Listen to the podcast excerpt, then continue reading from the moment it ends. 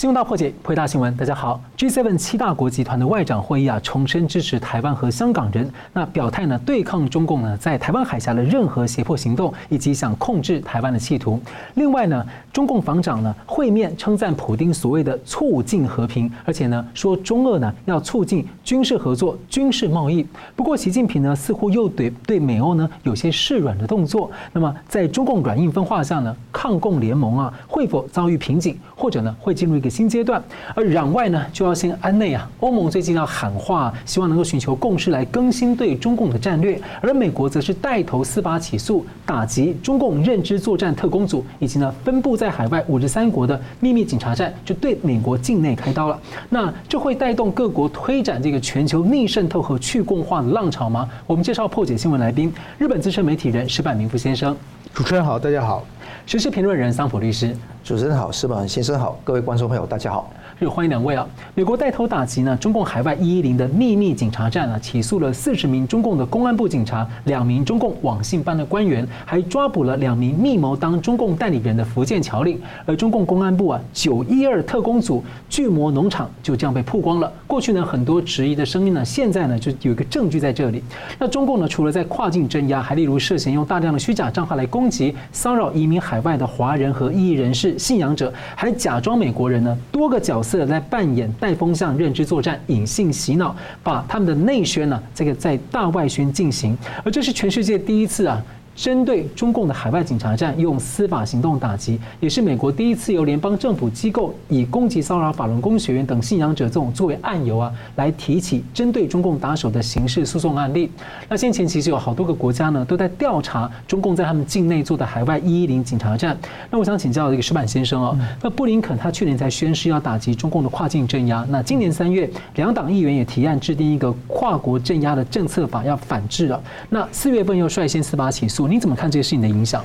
我觉得这件事情呢，其实是早就应该做的事情啊。就是中国它从来就是说，按照自己的逻辑、自己的行为来判断，中国的警察到海外去非法执法这种事情已经。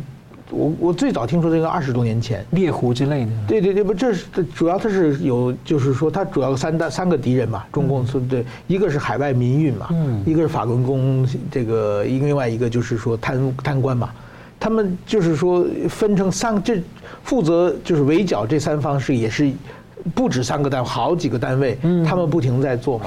当然说，他们做这个时候呢，一开始就是镇压在海外打压民运和法轮功的时候呢，就有的时候用绑票，有的时候呢是用在国内控制家人，然后去威胁的方式。然后倒是到后来的等于猎狐行动，就是说习近平刚刚起来这个反腐的一环嘛，就是说在国外我去抓贪官，而且这种方式呢，他竟然以。大内宣、大外宣的形式表示我们在反腐多么成功，但是说不管是逃亡在海外的，就是说民运人士、法轮功人士，还是中共所谓的贪官的这些人，他们其实在海外都有自己的合法的身份，大部分有自己的合法的身份，是有也是纳税人，他们应该是受予当地人的保护嘛。但是中共多少年以来，他一开始是就是利用中国人之间的互相在抓，慢慢慢慢的他就扩扩展到，比如说外国人，比如我们讲法轮功就好了，法轮功有很多的，并不是中国人，是当地的这个呃人种也不一样，他现在是对对对，这个也是说他们变成他们的打压的对象嘛，所以这样其实一点点的，然后最近几年呢，还有一个就是开始偷这个各种各样的呃技术，呃各种各样的情报。然后还有一个呢，就是说，呃，网军的攻击，这方面其实，在全世界现在越做越越猖獗、越嚣张，还介入了很多国家的选举嘛。比如说，呃，加拿大、澳大利亚，这个是已经，呃，不但是已经没被媒体报道，也会被加拿大的首相当面去抗议嘛。嗯，就是变成外交事件了。对，这种事情，如果说再这样放纵下去的话，那越来越无法无天了嘛。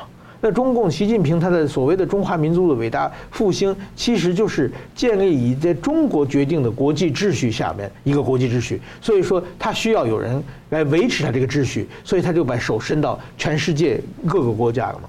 那当然说，我觉得我们更应该注意的就是，台湾其实是中国这种长臂管辖的最大的被害的地方，受害最严重的地方嘛。那不管是新闻这个各种媒体的呃渗透，还有各种各样的，就是说台湾人在中国被绑架、被非法抓抓起来，或者是呃就是说怎么他亲人抓起来，然后作为人质的各种恐吓的是问题非常非常多的。对这种事情，其实我觉得，呃，台湾一直。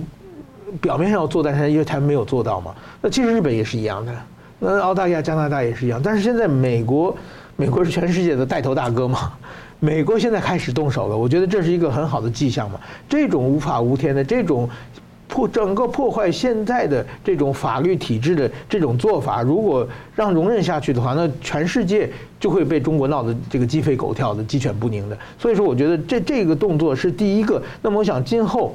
如果美国它有一个这个做事的一个范本的话，那么我想很多国家都会都是想跟进的，所以我觉得这这这个事情应该是个好事情。这个现象其实已经，其实就对我们来看已经很久，就像您刚刚提到，那像那个呃，蓬佩奥在任内的时候，他就关闭了那个休斯顿大使馆呢。你觉得他们为什么会就是容忍那么久？而且现在这种各越来越多的国家，他们那个呃就是被选举操纵的问题，现在越来越浮上台面。对，你怎么看这个？不，我觉得是民主国家，不管什么事情，它有个时间差嘛。嗯，就是刚开始有人反映这个事情的话。那么就是因为没有法律嘛，所以需要有一定的这个。事件发生，一定的被害者出现，然后这种摄影返回到社会中，返回到立法机部机关，这立法机关才能开始立法，立法之后才能执法嘛。所以说这个东西，大家说过去是视而不见，其实不是视而不见。在民主国家要修订一个法律的话，需要积累很强烈的社会能量才可以做到。所以我认为这个是一步一步的。但是我们看到美国这几年，它是一步一步走得很稳、很扎实的。嗯，现在他问题请教桑普怎么看？这个是一个大灾问哈，这个其实已经查持续好一段时间。我还记得说，二十多年前我在美国读书的时候啊，当时有一个中国的留学生亲口跟我说，他是中领馆的人，其实负责开展一个有关于这一个就是警察局的功能哦，啊，就是他基本上不用警察局说，其实中共的霸权无所不在，所以我们要很清楚是中共的。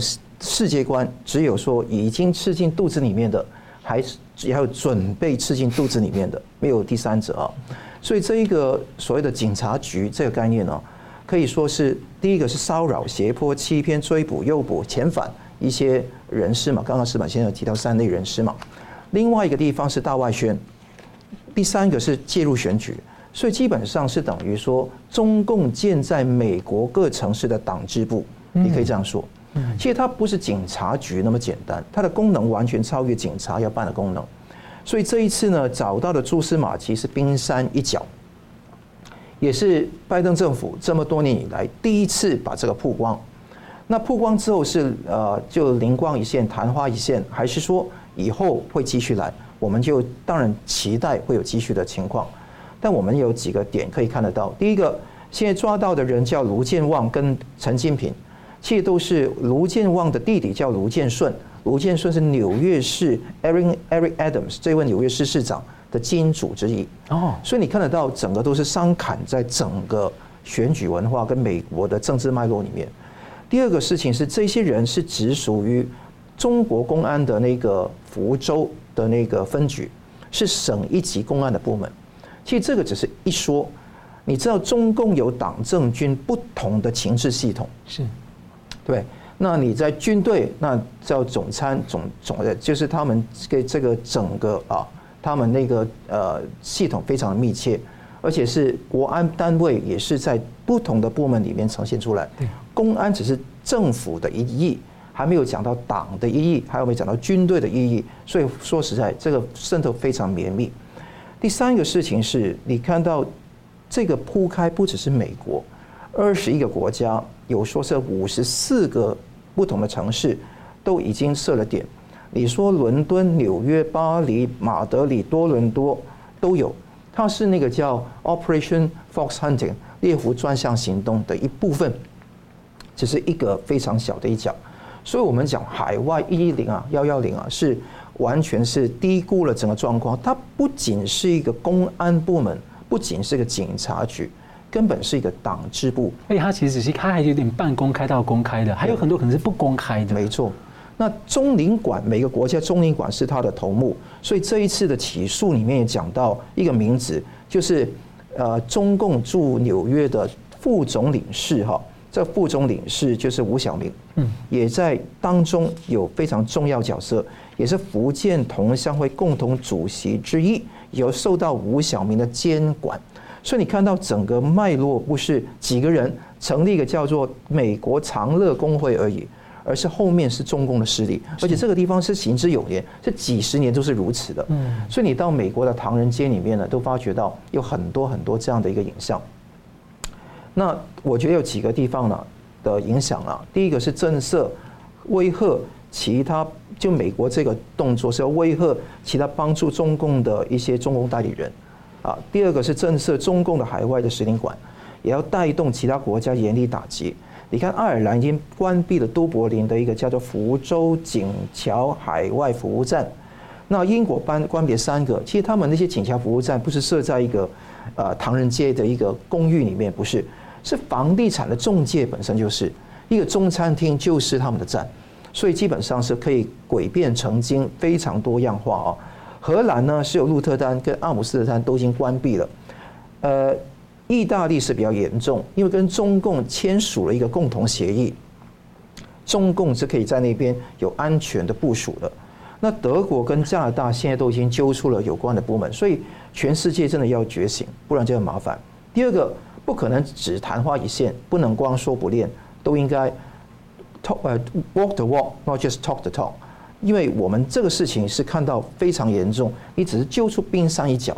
就好像一个大房间里面充满了老鼠、蟑螂，一抓一只给大家看，其实全部都是。所以我看到这个情况要动这个手术是非常严峻的。第二个事情跟台湾有关，那我看到有一位立法委员啊，好，那也是说，哎，怕这个如果到台湾去怎么办？告诉你，不是未来式，而是现在式。这个早就在台湾生根了。那我们这个执行力有没有真的是做到位？我们的国安的法律？是不是有适当的刑罚跟执行力去做到这一点？我觉得说，在这么多年以来啊，台湾对于这个清除共谍的那一种呃斗志跟决心不够，很多都是畏首畏尾。好，那我觉得有同仇敌忾的那个名气非常重要。第三个当然是最重要的，全球绥靖主义还是很强烈，那还是盛行。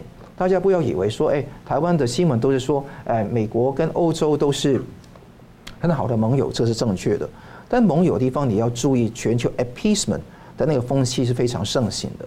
无论是在美国的一些人士，还是在欧洲的某些人士，是不断的滋长。台湾固然要自强，但是要认清楚国际的局势，不要盲目的觉得说人家一定挺台湾的，不是这样子。人家挺台湾有自己的国家利益，那我们要自强不息，才能吸引更多人才去做到这一点。这也是考验各国的雷厉风行的能力。嗯，哎，其实这个我们看到台湾之前要制定反渗透法或者中共代理人法案，阻力都非常的大啊。那在地协力者呢，大家也是相当担忧这个问题，认为二零二四大选美国就公开关切了嘛。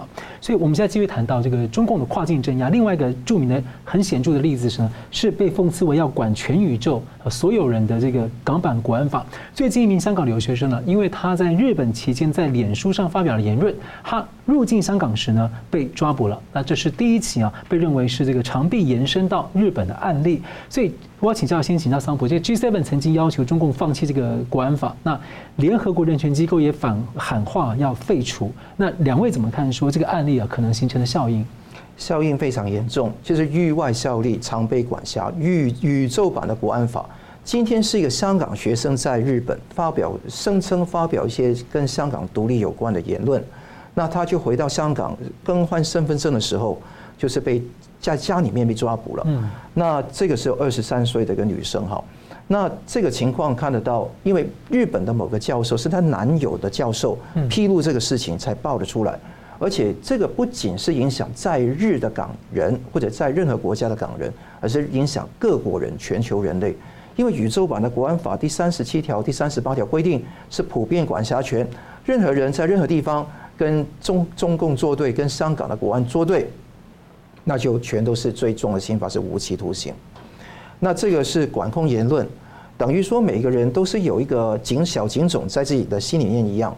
那等于说管控言论、自我审查，要么你就不要到香港、中国，那你就可以大放厥词。他们觉得这样。如果说你要大放厥词之至于至于你想不要，那你就要服膺于他们的情况，要自我审查言论。他们希望每个学者、每一个呃留学生、每一个日本人跟全世界的各国人士都有自我审查的这个，尽量在自己的那个那个蹭在这个地方，而且还要讲一点。日本跟香港虽然没有所谓的引渡条例了，移交逃犯条例，但是有一个叫司刑事司法的互助的协议，这个还没有断。那如果这个刑事司法互助协议被激活了，那如果说日本不要这样做，拒绝，那日本当然不会去配合嘛。那香港会不会说挑起一些外交争端？这个也有可能。那另外还有一个点是，日本有部分大学。包括啊，这个女生就读的大学，所以必须遵守法律为由，不希望协助也要保持距离，就等于说这个畏畏惧、恐惧，还有那个怕事，会影响到很严重的问题。再设想，如果本案在台湾，台湾会怎么处理这个问题？我想这个地方都每一个人要深思，对抗中共不能够。畏己畏首畏尾，因为他这个法律其实违反了这个国际最基本的规范，他其实某种程度上比较像黑帮帮规啊。对，所以我想请问一下，那个石板先生怎么看这个事？对，我觉得这个前几年在中国流行一句话嘛，叫“犯我大汉者，虽远必诛”嘛。所以说我估计这个这个版本国安法就是从这个延长下嘛，你不管跑到多远，一定要追追杀你嘛。但是这个就是违反国际上，因为每个国家的立法都有自己的民意基础嘛。嗯，但是说。呃，你在当地如果合法的话，那你到外就是，比如说我在台湾是不允许有持枪的，那我到美国去，呃，可以拿枪打靶，我把照片放在 FB 上，我回到台湾的话，台湾警察不能抓我嘛？嗯，这这是一个国际常一个常识嘛，就是说你在什么地方你要遵守什么地方法律，你出去的话就管不到了嘛。但是说香港呢，它这次国安法就是被称为宇宙法嘛。就是不管是你在任何国家，你哪怕你到月球上，你到全宇宙任何地方，而且不管你是不是人类，对不对？他都可以抓你。所以这个法律就可以无限延伸。如果这个时候全世界不能跳起来抵制这个法律的话，那中国类似的法律会完全不停的新的法律会出出出台嘛，都变成宇宙法了。大家都认为说，国安法之后，下一个对法律战的对象就是台湾了。一，我想一一定是啊，就是说，在在这这里边，你你说一句，呃，我不喜欢中国共产党，那可能被抓；你说一句，我我我支持赖清德，可能也会被抓嘛。嗯，所以说，而且他在中国不停的在发布一些谁是台独分子嘛。那么，所以说，我觉得他的法律不断不断的扩大的话，这个会影响到全世界了。所以说，中国想制造的国际秩序，就是以中国为法律以为基础的统治全世界嘛。所以，我觉得这个国安法是第一步。我觉得这个时候，全世界都应该站起来，呃，大声说，呃，我们不，我们不同意。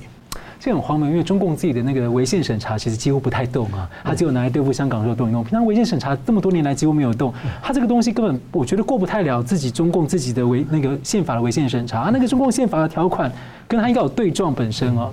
好，我们休息一下，等下再回来看呢。这个中共防长啊访问俄罗斯啊，居然说这个普京啊是促进和平，而且要促进呢，他们说。促进军事贸易，不过习近平最近的态度是有些令人玩味。我们休息一下，接下来也来看说 G7 这一次呢，在台海上的表态如何。好，欢迎回到新闻大破解。G7 七国的外长会议前夕啊，中共国防部长李尚福呢，在上任前呢，就名列美国的制裁名单呢。他十六日呢访问俄罗斯，他当面赞许普丁是所谓的促进和平，这让让人家感觉说是不是给习近平挖坑哈？那承诺呢将要促进中俄的军事科技合作，还有军事贸易。法官网指出啊，多家媒体报道普丁接见，并且称俄罗斯官方强调与中方合作关系是无上限。十四号还传出俄军的太平洋舰队呢进入战。备，而另一方面呢，习近另一个消息是，习近平十一号视察南部战区的海军啊，要求所谓的要坚持从政治高度。来思考和处理军事问题，努力维护周边大局稳定。有评论解读呢，这番话，习近平似乎在西方的压力下有些退却，暗示不对美国开第一枪，台海的开战几率可能会降低。尽管渗透啊、超限战、灰色地带冲突会一直持续下去，所以我想解请教这个石板先生啊，怎么解读最近这两个这个中共对于军方的消息？呃，首先我觉得这李尚福呢，他去俄罗斯这个消息呢，谈的内容，第一呢，说是普京促促进和平嘛。这个就典型的这叫颠倒黑白嘛。这个就是说，呃，首先就是中国是在按照俄罗斯的逻辑在在讲话。那么李尚福这个人呢，他是在在美国是被接受制裁的嘛。然后呢，其实他作为一个国防部长，这国防部长呢，他是是作为就是军队的外交部长嘛。嗯。他应该是跟各国。做军事外交的是他最重要的这个工作。不，习近平呢，就是宁可选一个被美国制裁的最听话的人让他做，所以他能去的国家是有限的。他去美国要被被抵制的，所以说也就去俄罗斯是受欢迎的。那么我觉得这首先用他这个人，首先中国中国的军事外交就受到了很大的一个限制。另外一个呢，他讲这个俄罗斯促进和平，这个是全世界我想两百多个国家和地区。基本上都会不同意嘛，除除了支持俄罗斯那几个国家嘛，就是首先他说这种话也是。全世界看来蛮可笑的。另外一个呢，他说要跟俄罗斯促进军事贸易，这个我也做了二十多年记者，也采访很多这个国国家这国家的防长对的问题啊。这军事贸易不是防长说的话吗？卖武器，你要是怎样加强国防、加强军事交流合作嘛？你去卖卖东西去了。那也就是说，我们看到中国跟俄罗斯现在的军事合作，其实是应该是呃。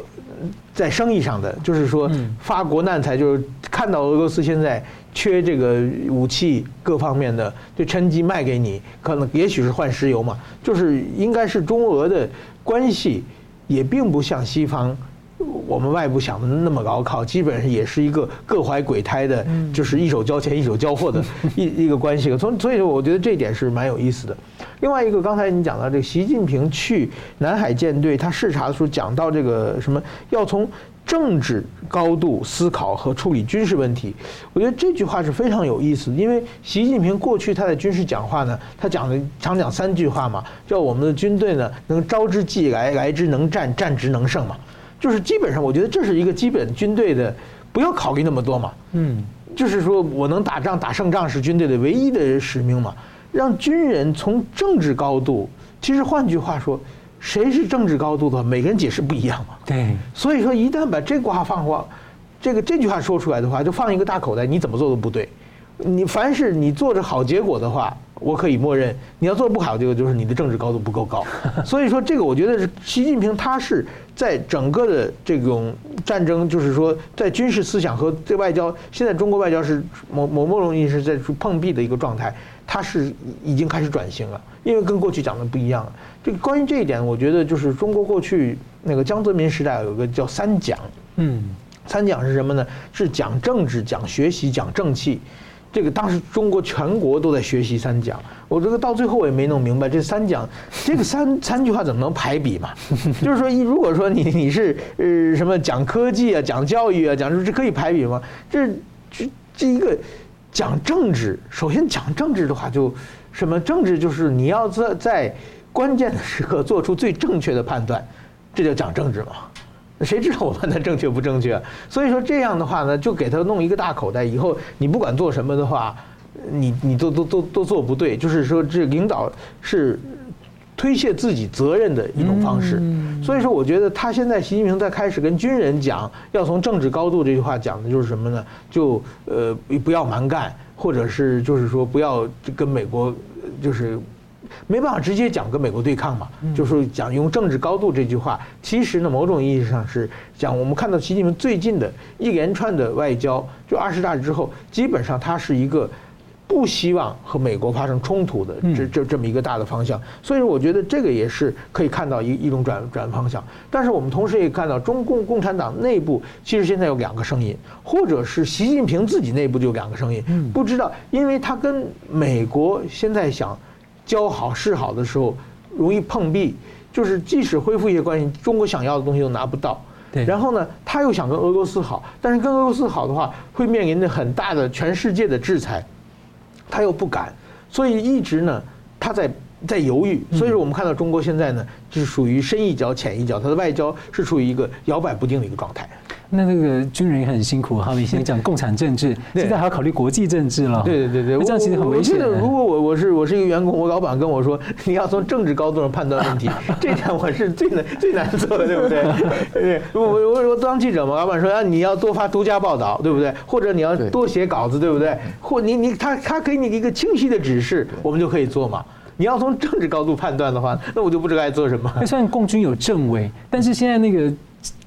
习近平是很讲究集权的，啊，对，那集中权力，我怎么还叫你讲政治？中国那个政治委员啊，其实就是一个战争动员和管人事的一个位置啊，其实他也没有什么政度高政治高度的。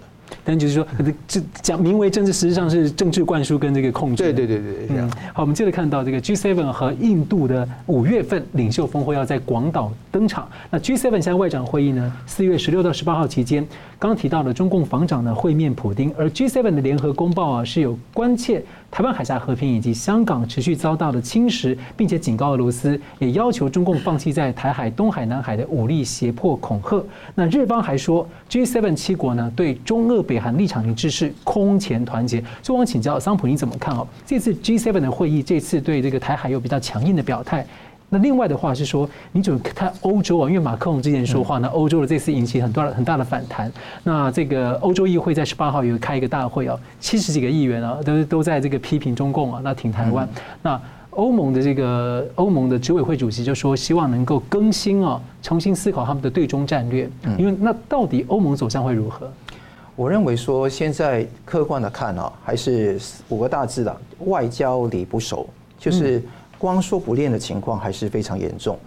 那这一种会议，你看到我们节目做了这这么多次哦，这一些都是重复以前的老调很多。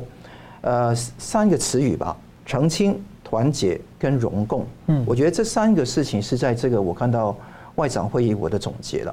澄清是怎么样？就跟马克宏就是撇清关系好。马克宏是说欧盟应该减少依赖美国，跟警告不要涉入台海危机。那这个这一次呢，外呃日本外务外务大臣大臣林芳正都讲到，G7 外长间的团结力道高度是前所未有。其实这个话是讲到他们很多的议题形成共识，共识包括了对台湾的支持，对台海和平稳定的坚持，挺台湾参加世界卫生大会、世界卫生组织，坚持加强基于法治的自由开放国际秩序。而且对于中共哈要那个吞并领土而派军队，无论是正规军、非正规军，都是强烈反对，也要求中共负责任的行动。其实这一系列的东西啊，都是说，哎，都对台湾人觉得，哎，对，讲的对。但是你不要忘记，如果历史倒带回去那个张伯伦的时代，对希特勒的时代，其实当时他讲的话非常类似的，就等于说，哎，希特勒要提防，但是呢。现在还没有形成最大的威胁，我们对他们呢也要互相保持沟通，那谈判对话，准备建立建设性、稳定性的关系。其实这个说法来讲，就是说先讲一些话是非常硬的，但是最后来讲还是要坚持三支箭嘛，要对抗中共。现在要既要那个伙伴，也要竞争者跟系统对手，三个都有。但中共不跟你这样看哦。中共是说，那个王毅二月十八号慕尼黑会议怎么讲？中欧就是伙伴，不是对手。你有三个角色看我中共，那好，中共只有一个角色跟你说，你是我的伙伴。讲是这样讲，其实由始到终都把你看的是猎物而已。猎物之前要离间欧洲跟美洲的关系，就跨大西大西洋的联盟的关系，而且欧洲国家之间也要离间。法国的内部也要离间，所以他希望做到是这一点。那如果说中共的战略是要把你敌对性的，欧洲的战略却觉得说又要谈判又要这个竞争，那情况就很简单，就是回到以前张伯伦跟希特勒的对垒的那种格局。这种格局到某个地方一定破的，只是时间问题。但我希望说，这个欧洲一定要觉醒一个点。冯德莱恩常说要 de-risk，不是 decouple，就说要减少风险、去风险，而不是脱钩。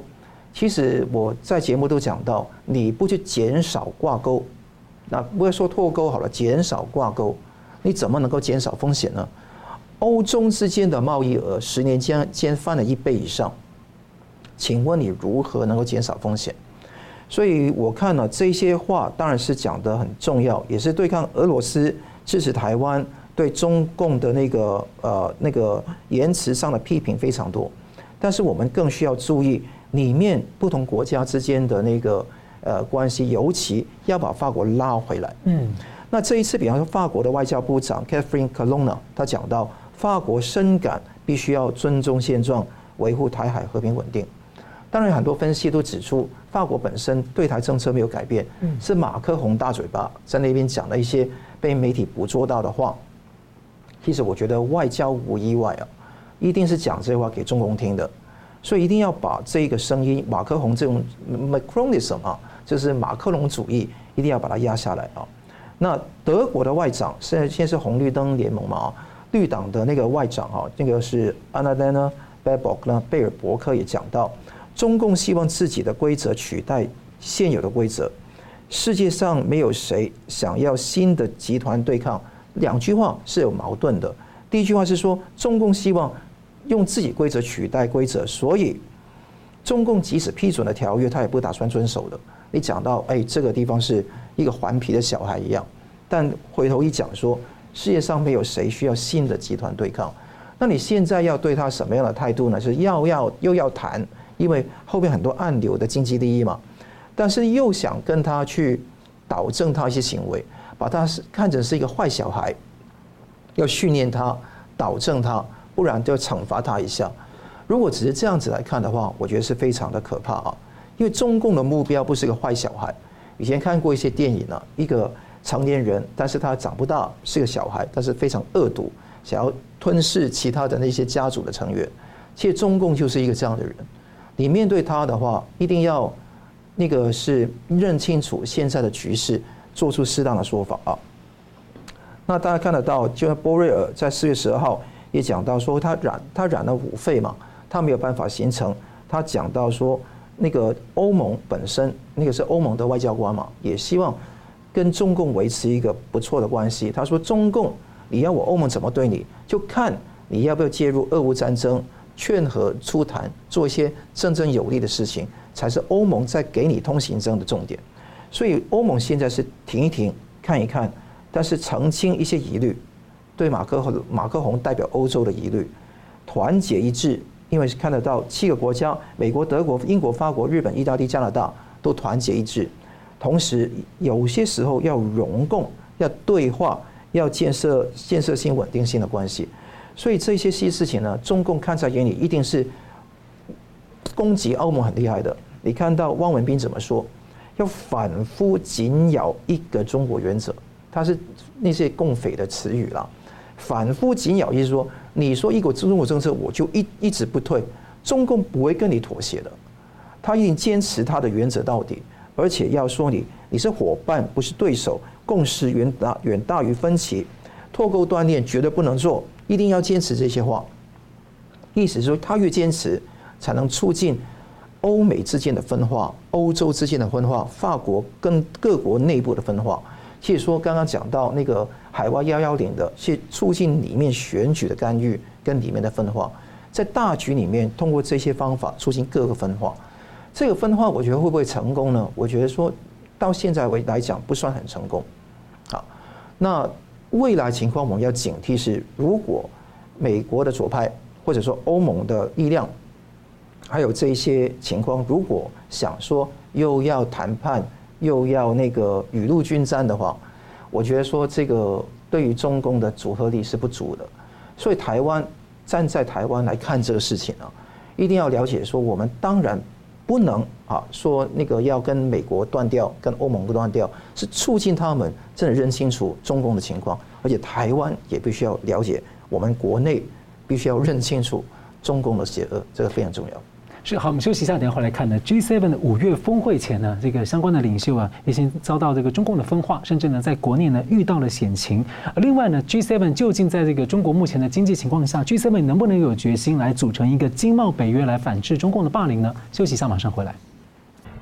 欢迎回到新闻大破解。G7 七国和印度的领袖峰会呢，五月十九到二十一号在广岛要登场，那中共呢是加紧行动，在分化这联盟啊。从三月底以来半个月，习近平已经密集接待来自欧亚、拉丁美洲多国的高层呢，而且派了很多的高官啊，去了很多的国家去进行游说，那用利益呢来挑拨各国和美国的关系。所以我请教石班怎么看这个中共在分化这样一个抗共跟自由联盟，还有 G7 的这个主席国首相岸田文雄遭遇了袭击，遇到险情啊。那您觉得说西方的民主国家在联合对抗中共上面会进入一个下了新的阶段？或者说，目前可能遇到一些瓶颈。呃，我觉得中国它是一直在积攒积积攒各种能量，然后在这次两会结束之后，就是这次习近平第三期的新的政府，呃，开始就是运营之后呢，他有非常有意识的作为一些外交上的动作。嗯。那最明显的就是伊朗和那个沙沙乌地在在中国让通交，从那个开始呢，中国现在我看中国媒体呢，他们管叫外交七连胜，对 不对？就是说我们每次外交都成功了。当然说比较有名的，比如说像马马克宏来中国这件事情，他们认为是外交上的巨大胜利。然后巴西的总统也算一个巨大的胜利。但是说呢，有的很明显的就是说，比如说他把习近平。去俄罗斯也算外交上的胜利。他有的时候他就不管好坏都是去外交的胜利。比如前不久，呃，日本的他抓了一个，在中国抓了一个日本的制药公司的一个中国的董事长，然后日本的林芳正外相是去救人去的嘛，去救人去的以后呢，他不但没给他救人，而且呢还说，呃，希望这个日本都向中国投资嘛。那怎么可能？你人我人都被你抓了，还让投资嘛？然后他也说是外交上的胜利，所以他们这个胜利是比较好算的嘛。不管什么动作都算是胜利，但实质上呢，确实是他给了一些好处，比如说像马克宏去中国嘛，买了那么多飞机，而且又受到那么多的待遇嘛，然后说个几句话，说几句话就是，你请我到你家吃饭，我当然说好吃了，对不对？这是一个做人的基本的礼貌嘛，把这些话都当成。对你的夸奖，其实呢，这个到底进之后看出来，就是以后中法的关系能够促进成什么样？我觉得，大的方向还是还是分开的嘛。嗯，就是短期的，比如说我们看到最近中国的外交啊，美国川普落选，拜登当选的时候，中国的国内媒体《环球时报》也一片欢腾啊，觉得这个最大的反中的势力被打倒了嘛。日本的安倍首相下台的时候也是这么讲嘛。那英国的强生也是嘛？那包括菲律宾的这个现在小马克是，他上台的时候，中国也认为是胜利了嘛？也认为这这个亲中派上台了嘛？但是结果我们看结果，这些人新上来的这个人一个一个的，不但继承了这个上前任的路线，而且走得更远嘛，嗯，走得更坚决嘛。所以我觉得很多的对立其实是一个结构上的对立。当然你给好处的时候。他刚拿到好处的时候，可能说几句好话，回去以后呢，跟中国这个对立的大的这个结构性的对立解决不了嘛。那也就是说，比如我们看到很明显的就是韩国，韩国为什么现在渐渐的靠到日美这方，就是你跟中国打交道没有好处嘛，只有风险嘛。所以任何一个呃国家都是趋利避害的嘛。那现在跟中国打交道的话，你要付出很多的尊严啊，要说很多违心的话啊，还有国际上的批评啊，但是你拿到的好处并不多嘛。现在中国经济已经一塌糊涂的状况之下，那么也就是说，我觉得中国这个分化短期看来可能有效，但长期的话基本上是没有什么效果的。那么刚才讲到这个岸田首相遇袭这个问题，这个我认为是一个蛮深刻的问题，就是日本毕竟和平战后和平了七十多年，这个时候大家已经过于安逸了。对维安方面呢，其实是意识是很低的。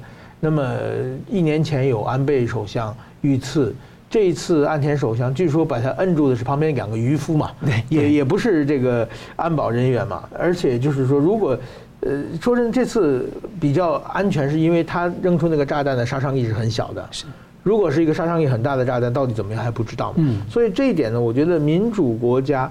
和这个职权国家对抗，虽然现在我们没有任何没有证据证明这个人是有有所阴谋的，嗯，很可能就是一个偏执狂嘛，想太多了嘛，呃，但是这种他们的犯罪都能够这么容易的去接近首相嘛，啊，这次据说接近到十米以内嘛，对，我觉得这个是整个的维安系统要仔细考虑一下。我们我们试想，习近平绝对不可能有任何人。就是完全没有受控制的接近他十米以内，去把这个什么类似炸弹的东西扔出来嘛。所以说，我觉得这一点不光是作为维安方面，比如说作为这个反渗透方面，在中国台湾的消息都去不了中国啊，对不对？中国人到现在认为马英九是代表台湾的民意嘛，对不对？所以台湾真正怎么报的不知道，但是说。呃，他封锁消息封锁，但是中国的各种各样的假消息可以肆意的进入台湾嘛？不对等啊？对，完全不对等。就是不管是维安上的不对等和这个呃信息上的这个媒体管控，很多事情都不不对等的情况之下，我觉得这个这一点大家要提高警惕啊。我觉得日本也要在维安方面更加注意。另外一个呢，我想不光是日本的事情，台湾到现在为止也是，我觉得。其实是只是台湾到现在为止是泼个粪便啊，泼个红漆而已嘛，没有没有变成太明显的这恐怖袭击。这些东西如果变成恐怖袭击的话，我觉得也是一个呃很大的一个社会问题。所以我觉得就是维安的意识随着这个新冷战新格局的对抗的升高，我觉得这这种维安意识也大家一定要提高。那你觉得说这个面对抗中共联盟啊，还有可能再往前进吗？或者会有点瓶颈？我觉得这个一定会会往前走的，就是说中因为。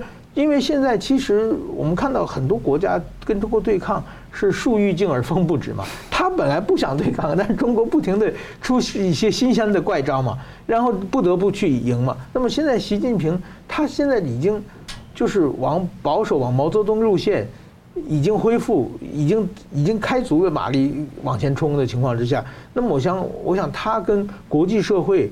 对，因为他想象的国际社会、国际社会秩序是由中国主导的嘛，这个国际社会是不会不会接受的，所以这种对抗的话，一定会继续发展下去的。嗯，好，那我们接着看到这个 G7 跟印度的一个峰会啊，其实重点之一呢是讨论呢因应中共的经济威胁。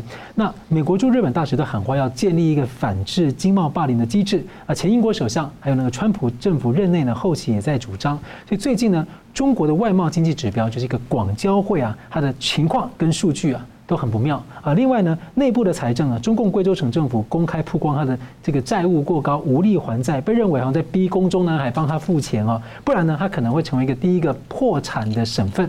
那会不会引发中国内部的这个骨牌效应？所以我想请教桑普，在中国目前这样的经济情况下，G7 有可能比较顺势的达成一个行动共识，呃，做出类似一个嗯经贸的北约来反制霸凌吗？我看哈，那个 G7 要反制的话，现在还没有排上议程。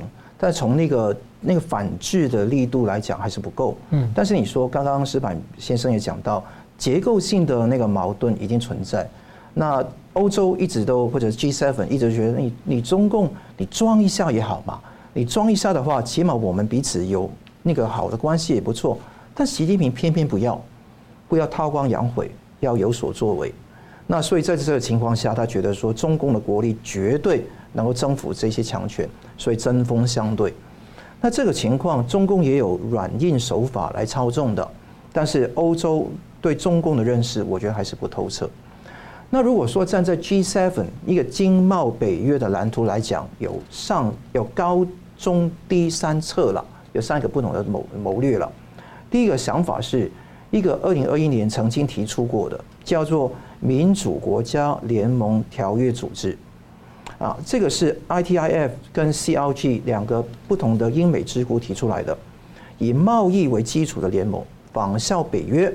任何一个成员国如果受到中共的经济胁迫的时候，其他成员国无一例外的无条件统一报复，就类似北约第五条。那这一种情况，当时的 Rob Atkinson 主席的说。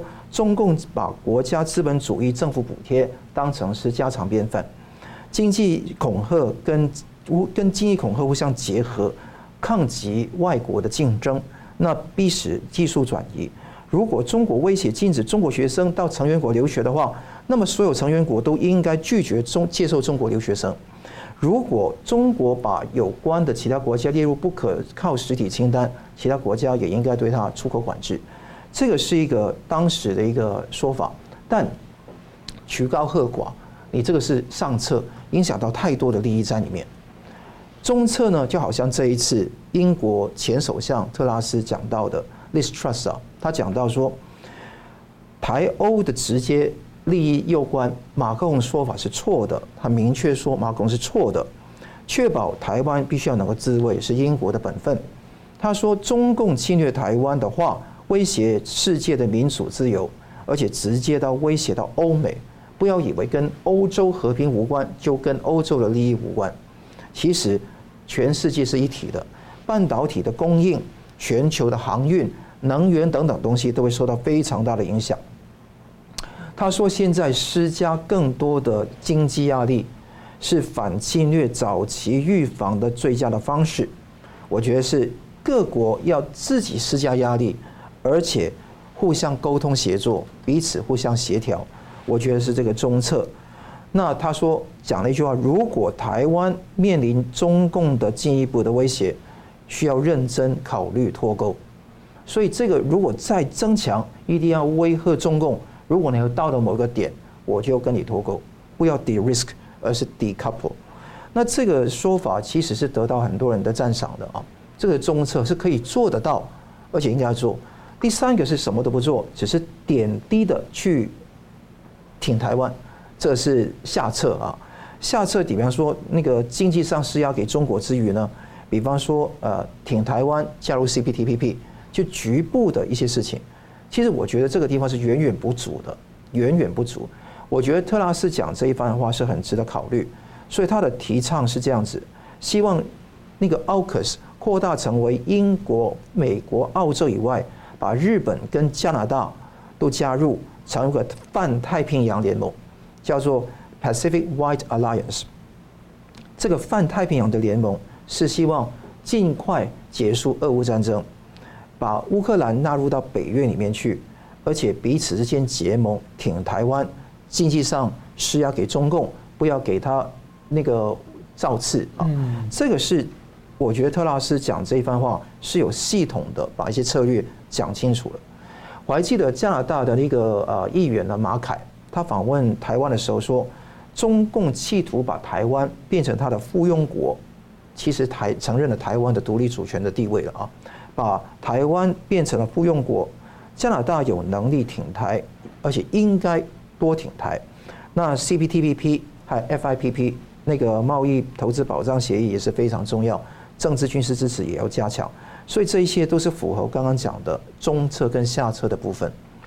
那好，这个地方也引起一个大的波澜，就算德国的外长现在也不敢造次。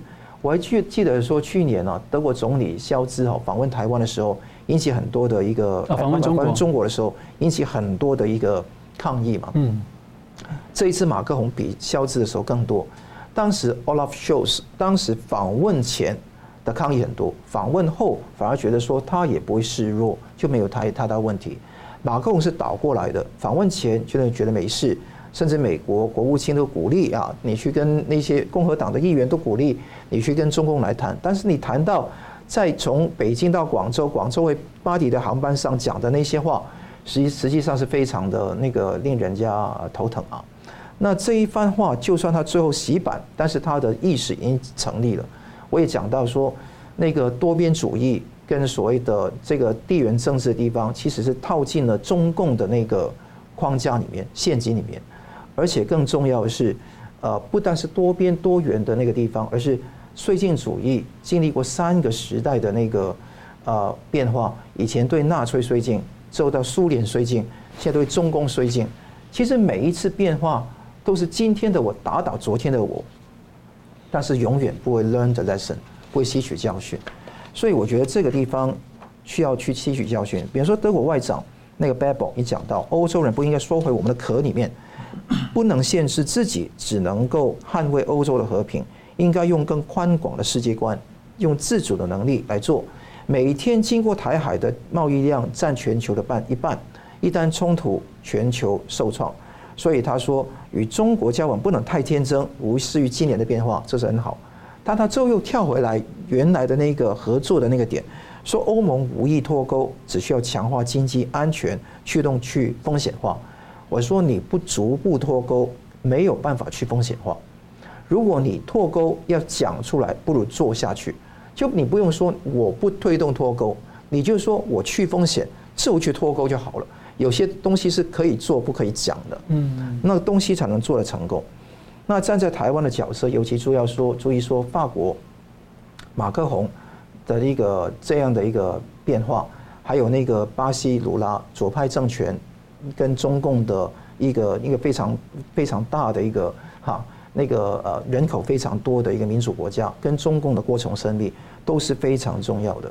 所以未来情况，我觉得说绥靖主义好像在这几个月又开始有抬头的那个苗头。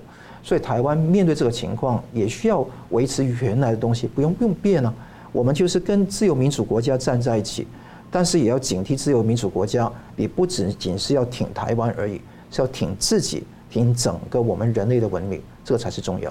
好了，感谢节目最后我们请两位一分钟总结，石板先生。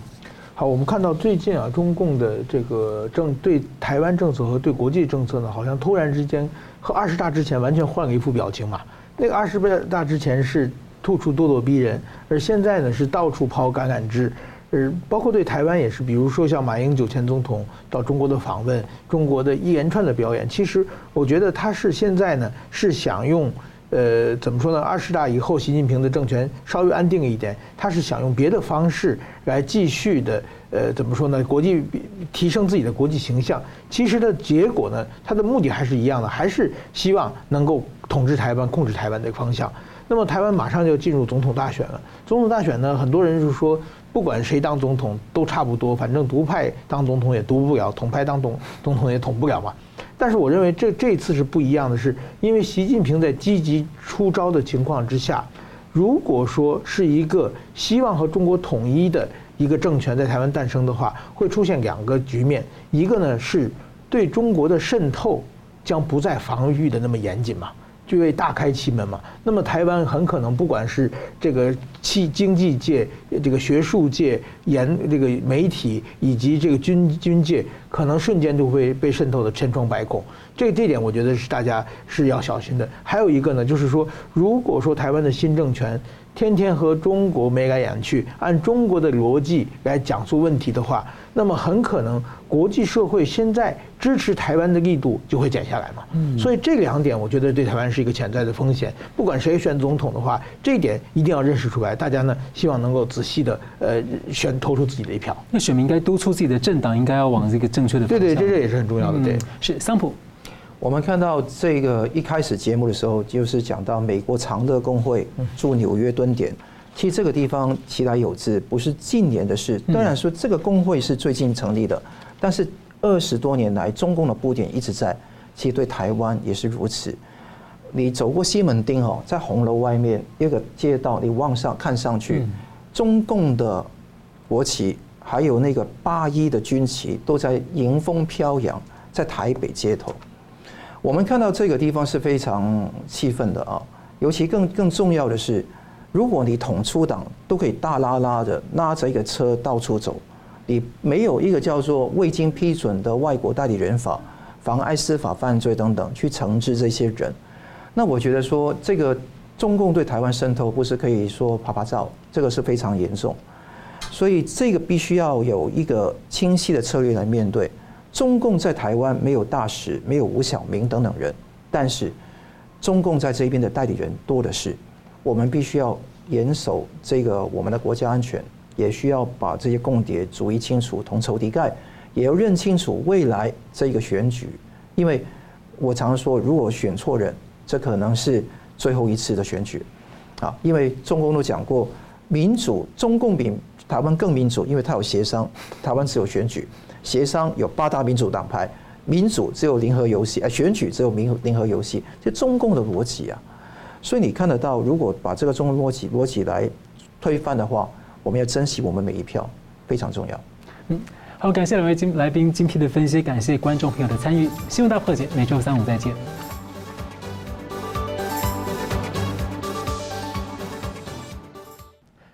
如果您喜欢我们的节目呢，请留言、按赞、订阅、分享，并开启小铃铛。那么，感谢各位呢长期对我们的支持。新闻大破解团队呢将持续为您制作更优质的节目。